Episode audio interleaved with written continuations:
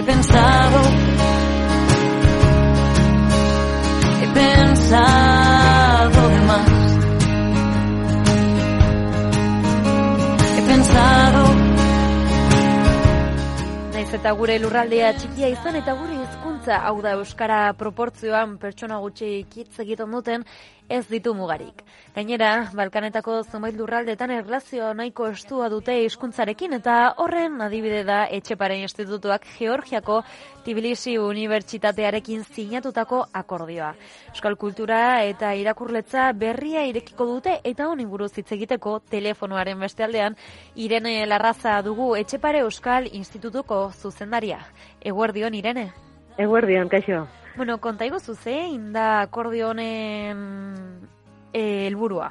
Bueno, e, Txipare Euskal Institutuak e, munduko hainbat unibertsitateetan e, irakasleak e, ipintzen ditu, e, irakurleak deitzen diegu, ba, bueno, kontratu eta izaera e, zehatzaren arabera, eta, e, bueno, egiten duguna, momentu honetan munduko gehieta bost unibertsitateetan euskera eta euskal kultura irakastea e, izaten da. Kaso honetan, Georgia herrialdean ez genuen horrelako irakurletzarik, edo, edo irakaslerik unibertsitatean, eta 2000 eta emeretzian e, lantzen hasi ginean e, aukera bat, bain, hango Tbilisiko Estatuko Unibertsitatean, Ibane Jajakisbili Unibertsitatean e, horrelako aukera akademiko bat egon dadin, eta, bueno, bat artean eta negoziazio batzuk eta gertatu dira oso oso emankorrak izan direnak, eta 2008 bateko otxaietik aurrera, antxe izango dugu irakasle bat. Zein da Georgiak euskararekin duen erlazioa? Bueno, Georgiak eh, oso eh, modu abegikorrean hartzen gaitu Euskaldunok, badagoelako, baita, ala da, interes handia Bai, bai. dago, ez? E, sensazioa edo, edo sentipena ba, benetan eh, harreman estua daukagulako edo, edo izan degulako historikoki aurretik, ez? E, horren oinarrian dago, e, bueno, badagola teorietako bat, euskera eta georgiera hizkuntza lotzen dituenak, Bai. eta eta bueno identitate aldetik eta kulturaren em, e, ezagutzaren aldetik eta eta arrotasun baten aldetik ere badaude beste lotura batzuk.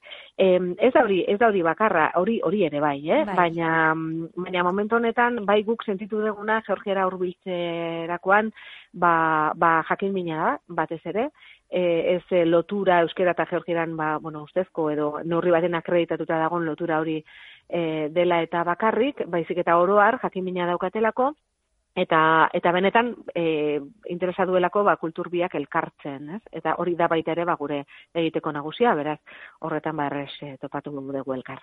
Eta zein, zertan oinarritzen da hizkuntzek dakaten antzekotasun hori? Bueno, e, badakizue euskararen jatorriari buruzko teoria desberdinak daudela, ez? E, eta, eta, bueno, ba, ez dagola teoria finkorik edo zientifikoki guztiz e, ba, ba, azalpen zientifiko erabatekoak dituenik, baina hoien artean badaude, badaude, badago teoria bat, kaukasoko hizkuntzekin lotzen duena euskera, E, eta, bueno, ba, alde batetik e, arrazoi batzuk badira zuzenak toponimiaren, toponimia mailan antza e, badagoelako, e, morfologian ere badira e, korrespondentzia desberdinak, e, eta, eta gero, ba, bueno, ba, gramatikalki eta bar, bos, badaude, badaude, baita ere antzak, ez, ergatiboaren erabilera, adibidez, eta eta beste batzuk, ez, abel zaintzako hitzetan eta ere bai. Orduan, badaude, le, bueno, lotura batzuk eta teoria batzuk diotenak, ba, bueno, garai batean, e, garai batean e, Iberia zanak e, zeuskala e, kokapen desberdinak, e, gu izango ginatekela kasu horretan, ba, Iberiako ba, mendebaldea eta kaukasoko lurralde horiek ba, berriz ekialdea, ez, ba, zegoela lotura bat.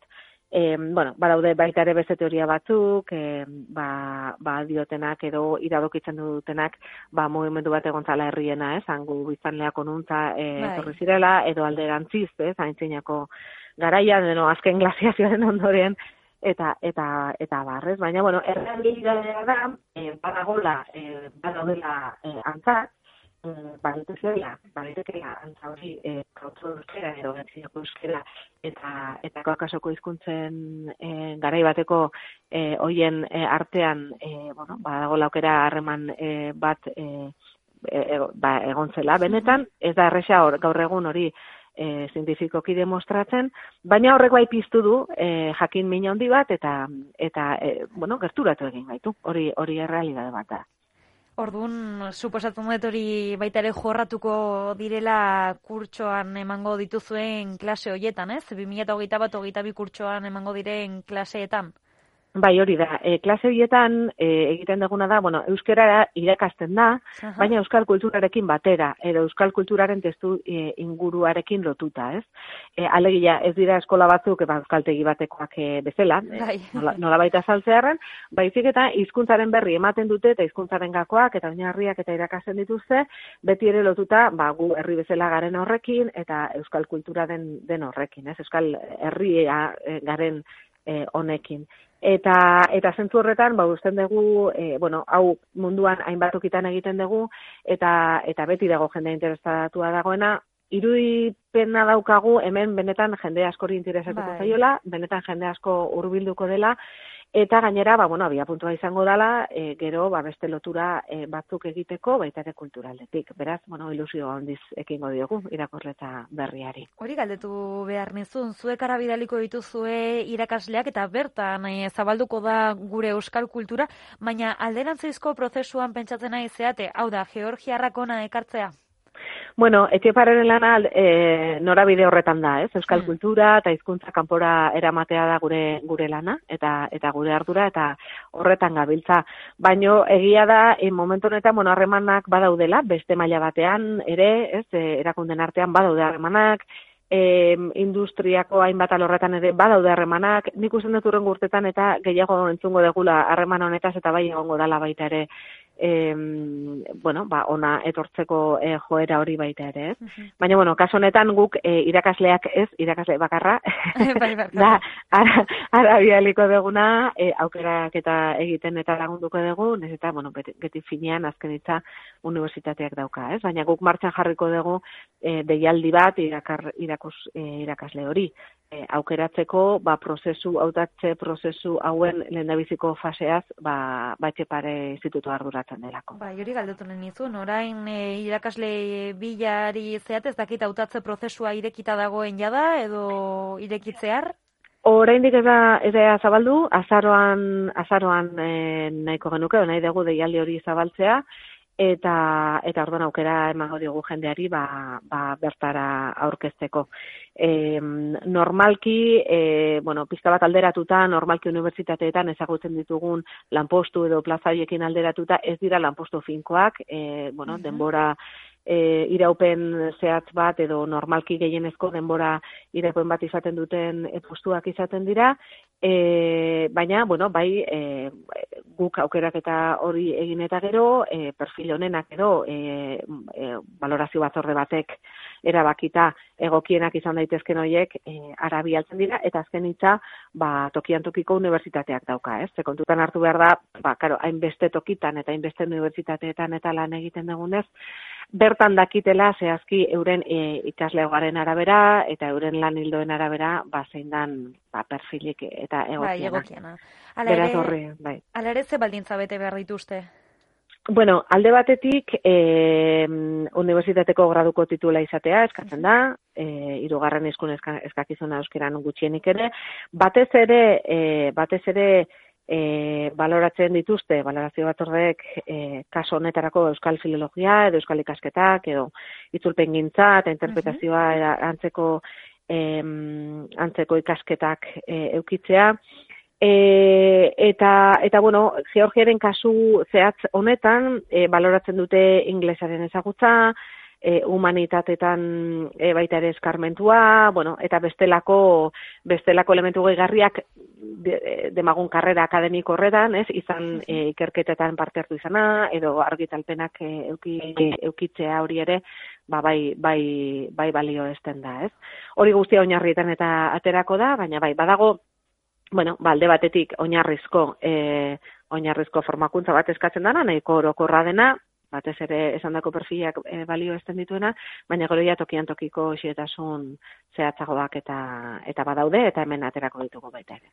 Bueno, ipatu dituzu beste hogeita bost herrietan bat zaudetela irakasle irudi honekin, e, ez dakit balorazio egiten duzun proiektu edo programa honetaz?